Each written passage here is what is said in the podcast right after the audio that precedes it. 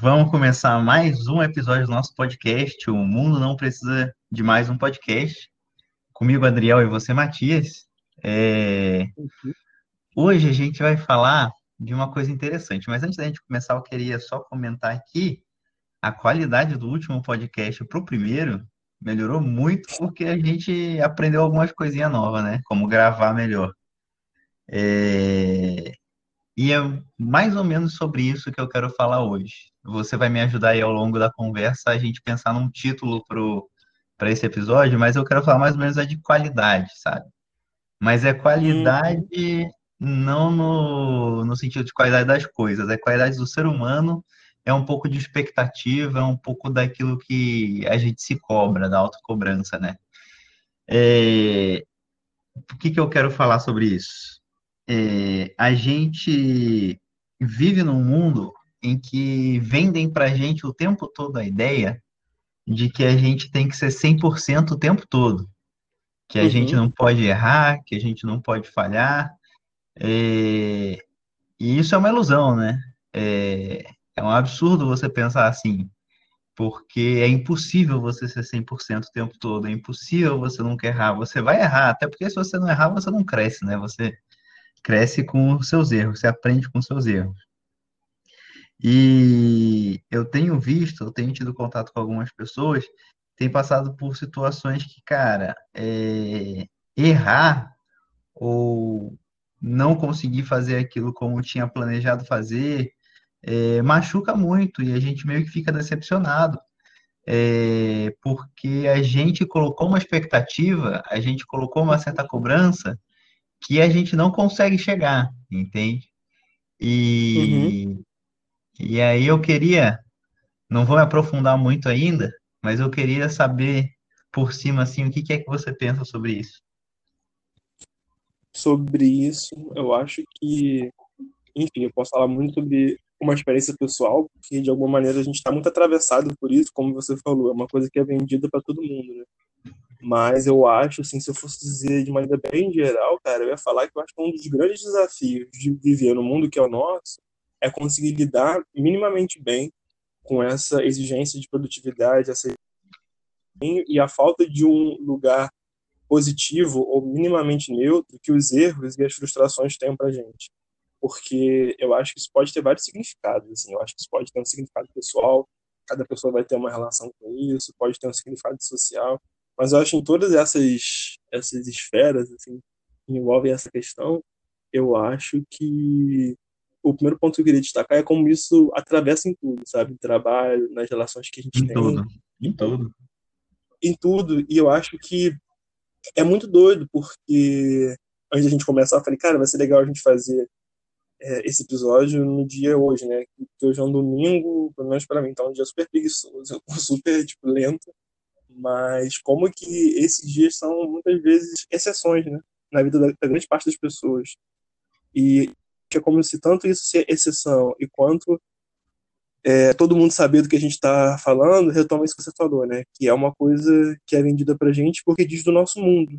E quando eu paro para pensar, tá, mas que mundo é esse que não dá lugar para falha e que cobra tanto e que exige uma qualidade tão grande como você falou? Me assusta muito quando você para para pensar que a própria base de estruturação da nossa cultura ocidental, que hoje em dia já é a cultura do mundo, já, por transferência, de funcionar dentro do, do sistema econômico capitalista, impressionante como, isso já se encontra de alguma maneira entranhada desde esse começo. Não sei se você pensa dessa maneira também, porque eu acho que tem casos particulares, mas eu acho que no fundo tudo volta de alguma maneira para essa moral capitalista que foi desenvolvida para além do funcionamento econômico, material, das condições de trabalho e de enriquecimento, mas de você criar paralelamente uma moral e valores que vão acompanhar o dia a dia das pessoas e a vida das pessoas, independente de você falar sobre questões econômicas ou de trabalho diretamente. Entende? Não sei se isso está muito claro, mas é uma coisa que.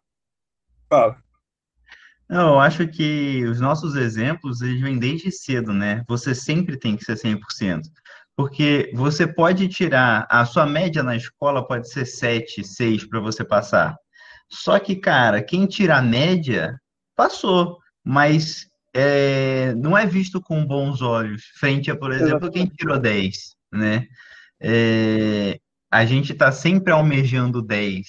E não tirar 10 não é falhar.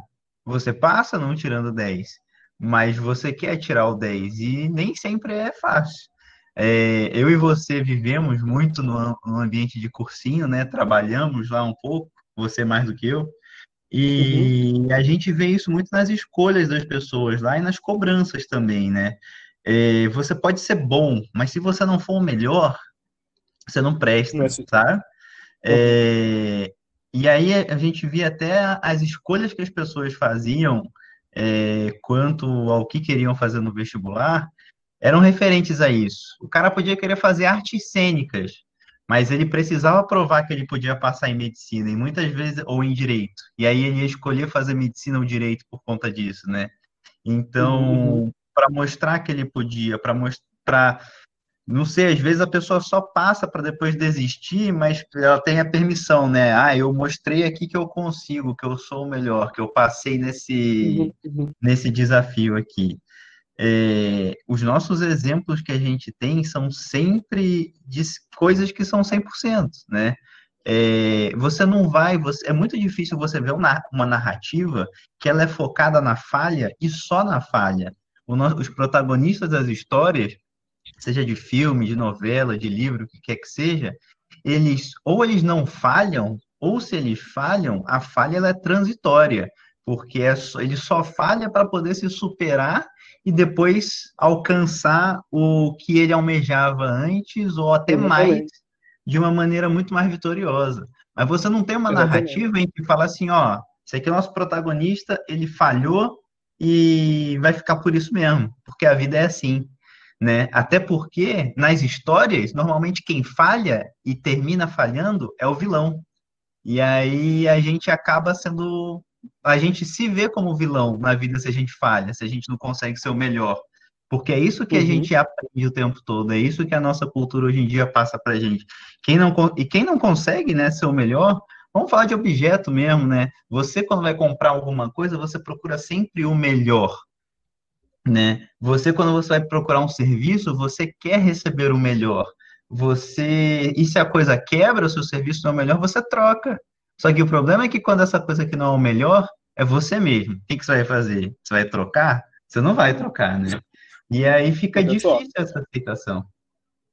Exatamente, cara, porque eu acho que essa questão toca tudo numa grande taxação, né? Eu acho que a gente vive num mundo muito taxativo e essas e todos os e todos os acontecimentos ou escolhas ou processo da vida que envolvem é, qualidade ou falhar, tudo, todas essas situações transcendem o que ela própria representa para ser uma forma taxativa. Eu quero dizer com isso? O exemplo do vestibular, como você falou. Está em jogo não é só você escolher e conseguir viabilizar a entrada para a carreira que você quer. Significa você mostrar que você é um bom aluno, que você ou que você teve qualidade, que você não falhou. E assim, e por que isso, né? Se para pra pensar. Inicialmente, o que está em questão é você escolher alguma coisa. Mas quando a pessoa que vai fazer, como pegou o teu exemplo, artes cênicas, mas precisa mostrar que ela poderia passar para medicina, mas não está escolhendo isso e não está deixando de fazer medicina porque ela não consegue, é como se a gente ficasse constantemente, ainda que direta e de forma não consciente, sob essa aprovação ou reprovação de um olhar avaliador dos outros. Isso é muito louco, porque toca porque a gente já conversou sobre identidade, né? Hum. Porque eu acho que, assim, é, é como se fosse um dos grandes sinalizadores de aceitação e de... Acho que aceitação é uma boa palavra, e de valorização no meio na qual você se insere, se você tem, de alguma maneira, inserido dentro de algum referencial de sucesso. E quem que é o outro para te avaliar, né, cara? É, quem mas a gente. É, é muito difícil isso. É muito difícil, porque assim, eu penso, eu acho que esse é o lado mais, mais psicológico da coisa. A gente se desenvolve a partir da projeção do olhar do outro. Foi uma coisa que a gente conversou sobre a questão da identidade. Mas eu acho que essa questão do sucesso é como se o mundo fomentasse essa, esse nosso traço natural de sempre se reavaliar a partir da abstração do olhar do outro, mas transformando o olhar do outro como sempre uma grande aprovação ou reprovação. Só que é uma coisa completamente abstrata que, no fundo, como você falou, quem é essa pessoa para avaliar? No fundo, não é ninguém. Pois é. Entende? É. Isso, isso é uma parada muito doida. Eu gosto muito de uma frase, cara, que meus instrutores de yoga eles falam muito, que é o seguinte: o seu limite é o seu perfeito. Porque Cara, essa frase, quando a gente falou a primeira vez, é, fincou na minha cabeça, assim, que eu fiquei refletindo sobre ela. Eu falei, cara, isso é sensacional. Porque, de novo, né, nossos exemplos sempre são de, pessoas que alcançam, que quebram limites. Por exemplo, você vai ver uma Olimpíada na televisão, você vai ver, tipo, todo atleta que você vê na televisão é tá fora do seu nível, né? É, os, e aí você vai lá fazer yoga e tem um monte de gente que já tá fazendo há muito mais tempo que você, que faz a exposição que você fica, mano, como que eu vou chegar nisso daí? E aí o instrutor vai lá e fala, cara, não olha, você e você e o seu limite é o seu perfeito, porque o meu limite é o meu máximo que eu consigo chegar, né? Uhum. E a palavra limite, às vezes, ela vai ser encarada de uma forma negativa, né? Ah, você é limitado, você não consegue ir além disso. Mas como é que eu vou Sim. quantificar qual é o limite que eu estou chegando, né? Pô, meu limite, para mim, para todo o contexto que eu estou envolvido, agora não falando só na yoga, na, na, no, na esfera do exercício físico, mas em tudo, como que eu vou quantificar o meu limite e eu sendo eu, dentro de todo o contexto em que eu fui criado, que eu fui construído, o meu limite não é comparável ao seu, nem ao de ninguém. Então, às vezes, a gente se sente incomodado por a gente não conseguir fazer alguma coisa, porque a gente está comparando com o outro também. Mas uhum. essa comparação não é, não é válida. Ela faz sentido, mas o sentido ele não existe, na verdade, né?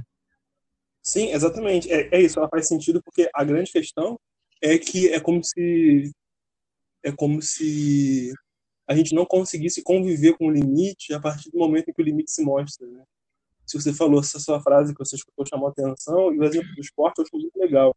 Eu acho que o esporte é um, é um, em certos momentos, de maneira que eu vejo muito negativa, uma, não sei, um, um ambiente, principalmente as narrativas que se constroem em relação a esses esportes de alto rendimento, de um enaltecimento completamente moralizante e eticante da superação dos limites, da determinação, da autossuperação e do sucesso, sabe? E isso uhum. é justamente o que você está falando, que, consequentemente, o limite pessoal, e aí você encontrar dentro de você um ponto no qual você não consiga, dentro dessa comparação com os outros, é, ter um rendimento maior ou superar os seus limites, isso é visto como uma maneira completamente negativa, né? Eu acho que o esporte ele tem mil significados bons, mas ele é muito capturado por esse discurso da, da superação, que muitas vezes é um discurso muito perverso, na, na, na minha opinião, sabe? O que você acha disso. Porque justamente é você estimular e você vender, né, usando a palavra que você usou, que a gente não pode conviver com os nossos limites.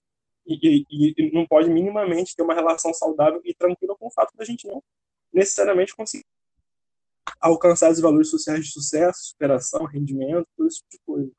E eu lembro muito disso, assim, que eu fiquei pensando muito nisso. Esse foi no ano passado, né? O pessoal que acompanha basquete ficou muito comovido com a morte do Kobe Bryant. Realmente, eu fiquei também, né? Acompanhei, para mim foi muito chocante quando ele morreu. Mas eu passei a, a ter um pouco mais atenção no que a figura dele representava. E eu percebi como me causava um pouco de incômodo certos discursos que as pessoas achavam o máximo, mas ele era um cara completamente compulsivo em relação ao trabalho e vendia essa questão da vontade, do esforço, do sofrimento, do sacrifício, de você ser cada vez melhor, cada vez melhor. E, cara, eu fiquei muito impressionado como as pessoas ao, ao meu entorno que gostavam, que acompanhavam o basquete, não tinham uma visão crítica sobre isso de você olhar. Tá, esse cara é um cara incrível, pô. Cara que fez história no esporte, ele, ele era uma personalidade super interessante, era um cara que parecia ser um cara do bem, sabe?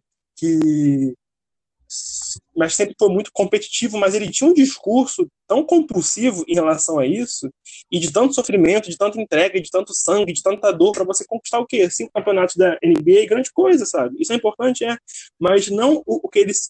Entende o que eu querendo dizer? Não estou falando dele em si, mas esse discurso das pessoas, de alguma maneira, comprarem e se. É, como é que eu posso dizer? Das pessoas, de alguma maneira, se admirarem com aquilo que eu não via como um ideal saudável, sabe? Eu não vi aquilo como ideal saudável, porque justamente é uma maneira de você não conseguir lidar com os seus limites. Você tem a história do cara que torceu o pé e ele rompeu o tendão de Aquiles, mas mesmo assim bateu o último lance livre. Pô, cara, você tá morrendo de dor, você acabou de ter, de ter uma lesão horrível. As pessoas realmente vão bater palma e vão estimular e achar legal o cara ter que passar por cima da dor para bater um lance livre. Entende? Eu acho que é uma coisa assim que em si, é, é, ela não é ruim, mas ela ressoa uns certos ecos de coisas que eu acho muito complicadas nesse mundo que a gente vive, que eu tô falando, que você tá uhum. falando, que é da necessidade de você ter que ser sempre melhor e principalmente de uma autorresponsabilização por esse rendimento. Porque não é. só, é, é ponto que eu queria chegar, que eu acho isso uma diferença importante. Que não só você valoriza muito o sucesso, você estimula tanto essas pessoas que treinavam 15 horas por dia, ou o Oscar que falava que lance livres por dia para ser quem ele foi, mas ao mesmo tempo não é só você valorizar o cara que conseguiu alcançar isso, mas porque ele escolheu e ele se esforçou para chegar lá, numa tentativa de meio que nivelar todas as pessoas. Basta você se esforçar e você fazer por onde, você vai conseguir. E isso que eu acho que é muito complicado, entendeu? Porque isso meio que gera como se fosse uma sombra dessa suposta liberdade do homem, entendeu? Que é, é meio que uma, é uma... cobrança. Então, se todo mundo tem, tem, a capacidade, então se você não chegou lá, foi porque você não quis. Se você não quis, você é um perdedor não por não ter conseguido, mas por não ter se esforçado. E tem uma, uma taxação moral muito forte nisso. Você não acha? É um, uma narrativa muito forte, né? Ela influencia muito. É, e aí ela parte do, da ideia errada de que está todo mundo partindo do mesmo ponto de partida porque é todo mundo humano. E aí, Sim. por exemplo, no, na questão do esporte ou de relações sociais que sejam, teoricamente, se é todo mundo humano, todo mundo tem a mesma condição física, né? E aí é só você se esforçar, é só você trabalhar duro que você vai conseguir. Mas se esconde essa narrativa, esconde, deixa de falar de muita coisa que influencia, né? De toda uma estrutura por trás que ajuda a chegar. Eu entendo, eu acho que, sei lá, talvez pessoas que vão ouvir vão ficar bravas com você que você falou mal do Kobe Bryant, mas eu entendo essa, essa ideia de que ele está sendo vendido, ele, não só ele, outras pessoas são uhum. vendidas como heróis, né? E que. E volta naquilo que eu falei, que o herói não falhe. Se ele falha, ele só falha transitoriamente. Exatamente. E não que, não que a gente esteja aqui defendendo que você tenha que ser acomodado, que você não precisa se desenvolver. Também a gente até pode discutir por que não, né? Por que não se acomodar, por que não se desenvolver. Mas a gente também não está defendendo, por exemplo, que você precisa fazer o seu pior o tempo todo, né? Você não precisa, claro, não é para você, não é para você sair e ser negligente, imprudente o tempo todo, não. Mas é que a forma com que a gente tenta alcançar os objetivos, a forma como a gente tenta se construir, como a gente tenta se ver e ser visto pelo outro, é, cara, se o meu exemplo é, e quase todos os meus exemplos vão ser impossíveis de alcançar, só tem uma certeza no fim do caminho, que é a frustração. E aí Exatamente as pessoas sofrem com isso, né? Porque uhum. vai ficar aquele martelinho lá no fundo da sua cabeça batendo e falando, porra, você podia ter se esforçado mais, você podia ter feito mais, você podia ter corrido atrás, mas será mesmo? Será que o resultado desde o início já não ia ser o, um fracasso, porque o meu objetivo já era algo impossível, que foi vendido para mim como algo possível, mas não é? Talvez seja possível, né? Mas se, seria possível dentro de toda uma conjuntura e não eu sozinho vou alcançar o objetivo. Exatamente. E, e você falou uma coisa importante, assim, que realmente a maneira como eu falei, em nenhum momento estou criticando a figura do Kobe ou fazendo uma apologia do contrário, né?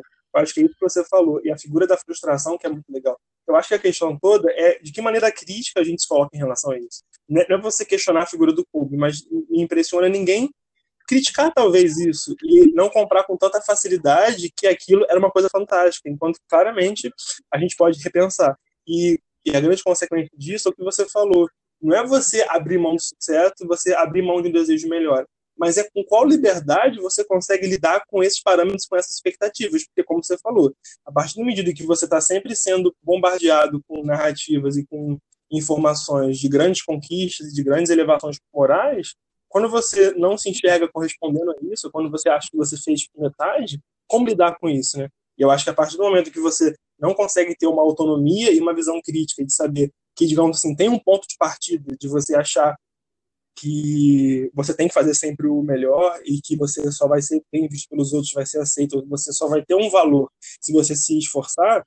A questão é com qual nível de, de crítica a gente consegue olhar para isso e entender que isso é uma questão conjuntural de um mundo que é o nosso agora, mas não necessariamente isso precisa definir quem a gente é, entende? Eu acho importante isso que você falou, que a questão não é cair num maniqueísmo, mas é justamente pensar quais são as alternativas de você conseguir lidar com isso de uma forma um pouco mais livre, e não ser simplesmente reproduzir esses comportamentos e essas ideias como se isso fosse uma coisa naturalizada, entende? Eu acho que é um pouco que você estava falando também. É, e quando fala você... isso, fala, fala, pode falar. Quando você critica o herói, né? Você não está necessariamente criticando a figura do herói, mas você está criticando toda a construção que se deu por trás que não é mostrada, né? E que por vezes ela ela influencia muito, ela não vai ser alcançada por nós, meros mortais, vamos dizer assim. E aí, quem que, é que, quem que critica o herói? É o vilão, entendeu? Então, se você vai criticar, então, pô, é porque você, você é do mal, entendeu? Mais ou menos o, o raciocínio. Sim, sim, claro. E aí, claro. é, além desse problema, tem um outro problema de que tudo tem que ser instantâneo, né? Então, por exemplo, vamos lá. Alguém decidiu hoje que amanhã, que o objetivo dessa pessoa é ser o melhor nadador do mundo. Cara, a nossa sociedade ela vem de ideias tão instantâneas que se daqui a uma semana essa pessoa não for o top 10, ela já está frustrada, entendeu? Obviamente eu estou exagerando, mas a, a gente vem, é vendido para a gente essa necessidade de eu preciso melhorar muito e muito rápido porque não é só chegar, não é só chegar no objetivo, né? É o quão rápido você chega.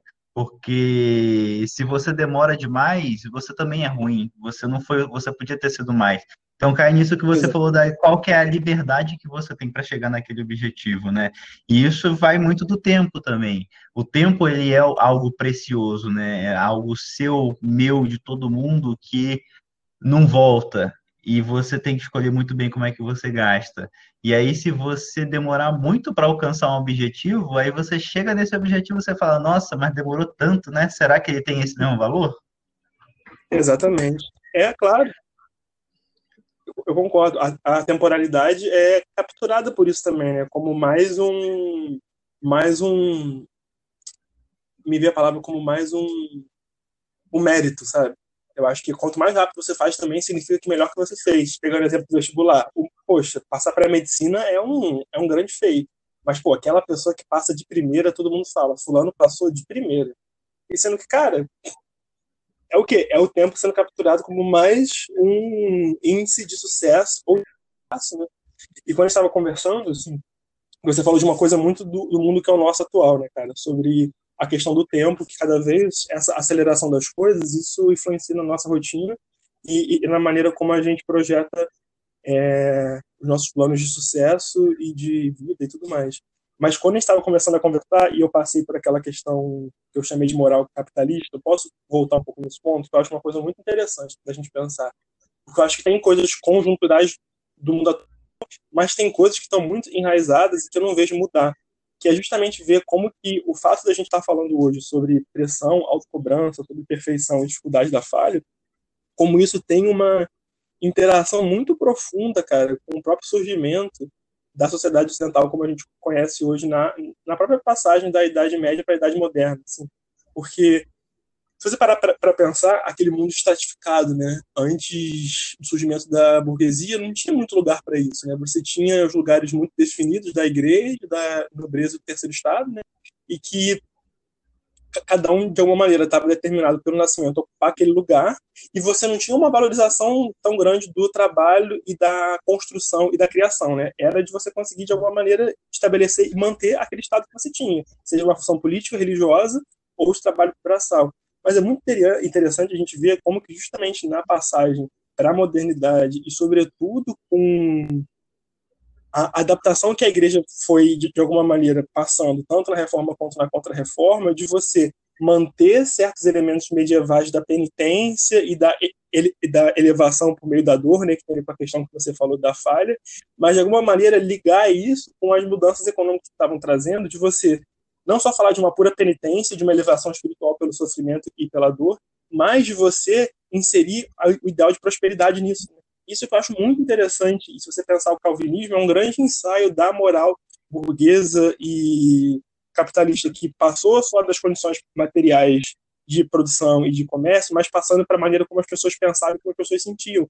Que é de você é, relacionar índice de salvação com prosperidade. Isso é muito interessante, porque mostra que, uhum. a partir de agora, tem um valor moral em você conquistar e em ser bom em coisas materiais, entende? E meio que de alguma maneira você foi produzindo um toda uma série de valores, de tradições e, e formas de pensar que diretamente não estavam ligadas em, em produtividade, mas elas passaram a relacionar duas coisas que teoricamente não teriam a ver, que é moralidade, espiritualidade, produtividade e capacidade. Então, é então é se eu falhar, se eu falhar, eu não vou para o céu.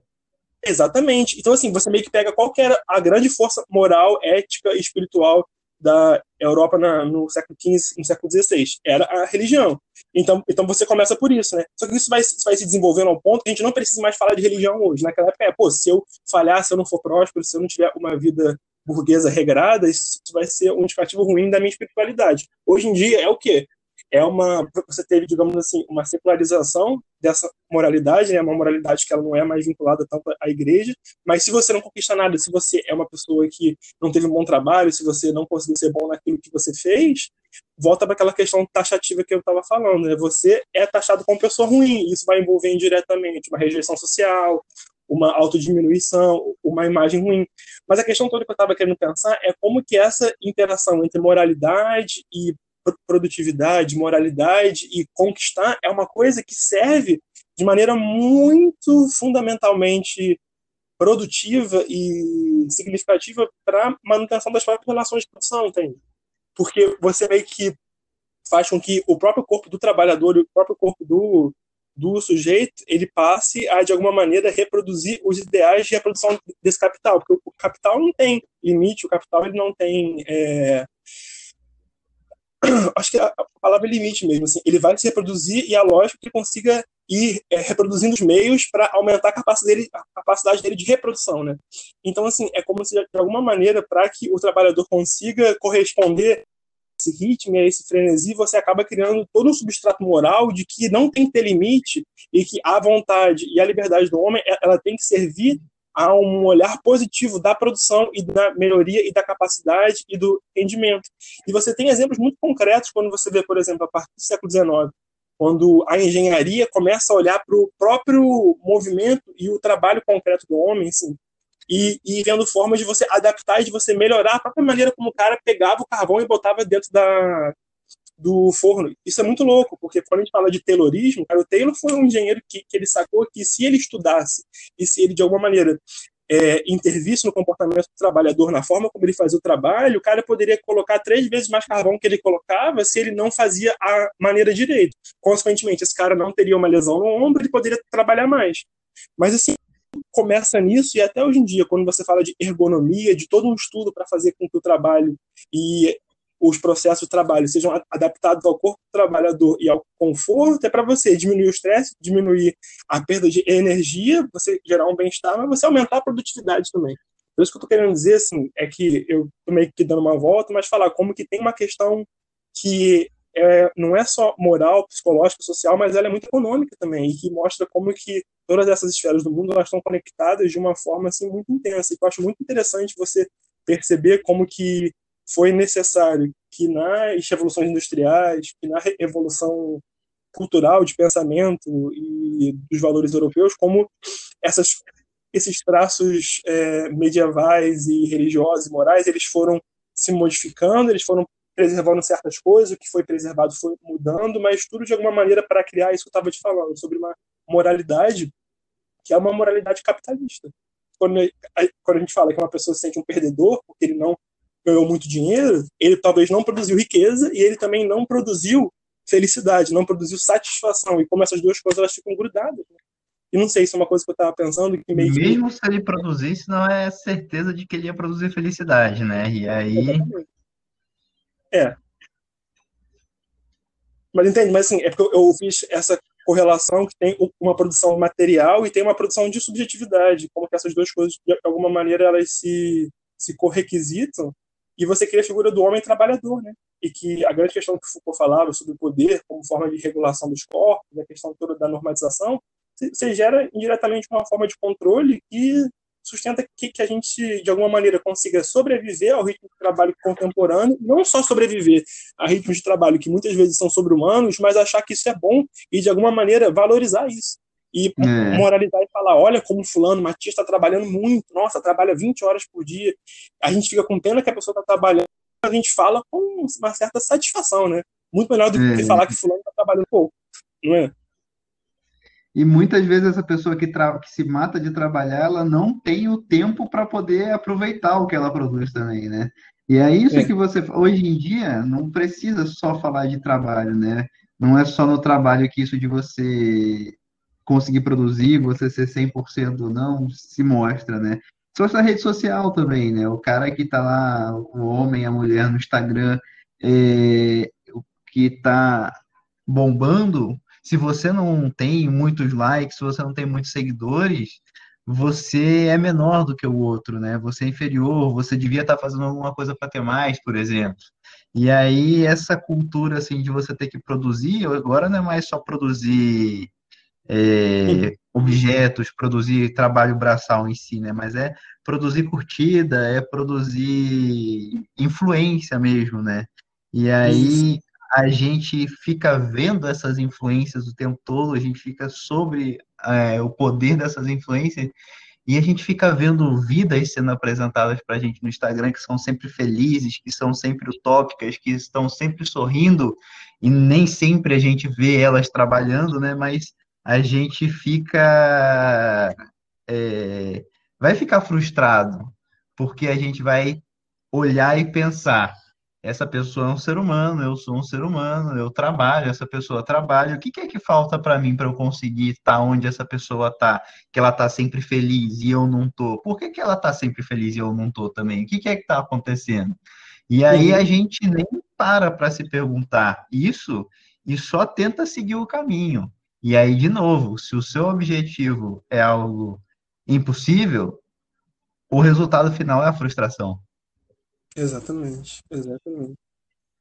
É muita frustração, cara, que tá espreitando, assim, a subjetividade contemporânea, se a gente for falar assim. E o exemplo da rede social é muito legal, né? Acho que são duas coisas que você falou que eu acho interessante.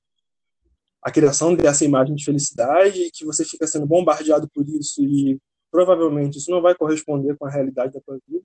Isso vai gerar uma frustração de você de você sentir insatisfeito, né? E produzir insatisfação. Eu acho que a gente vive num mundo que produz muita insatisfação por meio da rede social. E a questão dos seguidores também e da quantidade de curtidas, que meio que pega aquele outro lado que a gente estava conversando sobre sucesso. É como se você criasse um, um selo que você cola naquela pessoa, né? O cara que está produzindo conteúdo para o Instagram e tem 50 mil seguidores é um selo ali é uma elevação, é uma aceitação, porque quer dizer que tem muita gente que quer ver o que ele faz, curte o que ele faz e que aprova o que ele faz, e que necessariamente você não só vê uma pessoa feliz, como vê uma pessoa bem colocada, bem sucedida, né? que agrada muitas pessoas, que é querido, enquanto que a gente sabe que o, a consequência disso é que você talvez não se sinta feliz e se sinta muito desimportante, porque só 300 pessoas te seguem no Instagram e as pessoas não se interessam tanto pelas coisas que você faz, enquanto que esse interesse é um interesse profundamente superficial e que o vínculo que essa pessoa tem com essas 50 mil pessoas que seguem é um vínculo completamente raso, em certos momentos, comparado com a frustração que isso pode gerar, no sentido de se envolver com um sentimento de rejeição, de insuficiência, se você ver dessa forma. Rapaz, eu acho que a gente já foi longe demais. Eu não esperava uma aula de história é, aqui no meio dessa discussão, que eu achei sensacional, muito boa mesmo. Mas eu queria tentar manter a gente abaixo dos 35 minutos hoje. Eu acho ótimo. Pode eu ser? acho ótimo. E, uhum, e que bom que a minha digressão não, não comprometeu tanto o nosso compromisso com o tempo. É, fez sentido no final. Eu estava aqui viajando, mas eu gosto de história, então eu me ative ao que você estava falando, mas no final fez sentido e foi muito legal. Ah, que bom, que bom. Eu pensei nisso e, enfim, me veio na, na cabeça hoje mais cedo, que bom que deu para compartilhar. E adorei conversar com você, cara, sobre esse tema, porque, como, só fazendo o último fechamento, né? A minha crítica ao, aos heróis e aos perfeitos como Bryant é uma coisa que eu tenho essa, essa crítica mordaz porque eu trabalho isso em mim, porque eu me exijo muito. Então, assim, é sempre legal falar com isso. São coisas que a gente experimenta, né? Pessoalmente, hum. e é sempre interessante poder fazer essas discussões de temas que são encarnados mesmo, são coisas que a gente uhum. vive e experimenta. E por isso que eu achei bem legal também participar.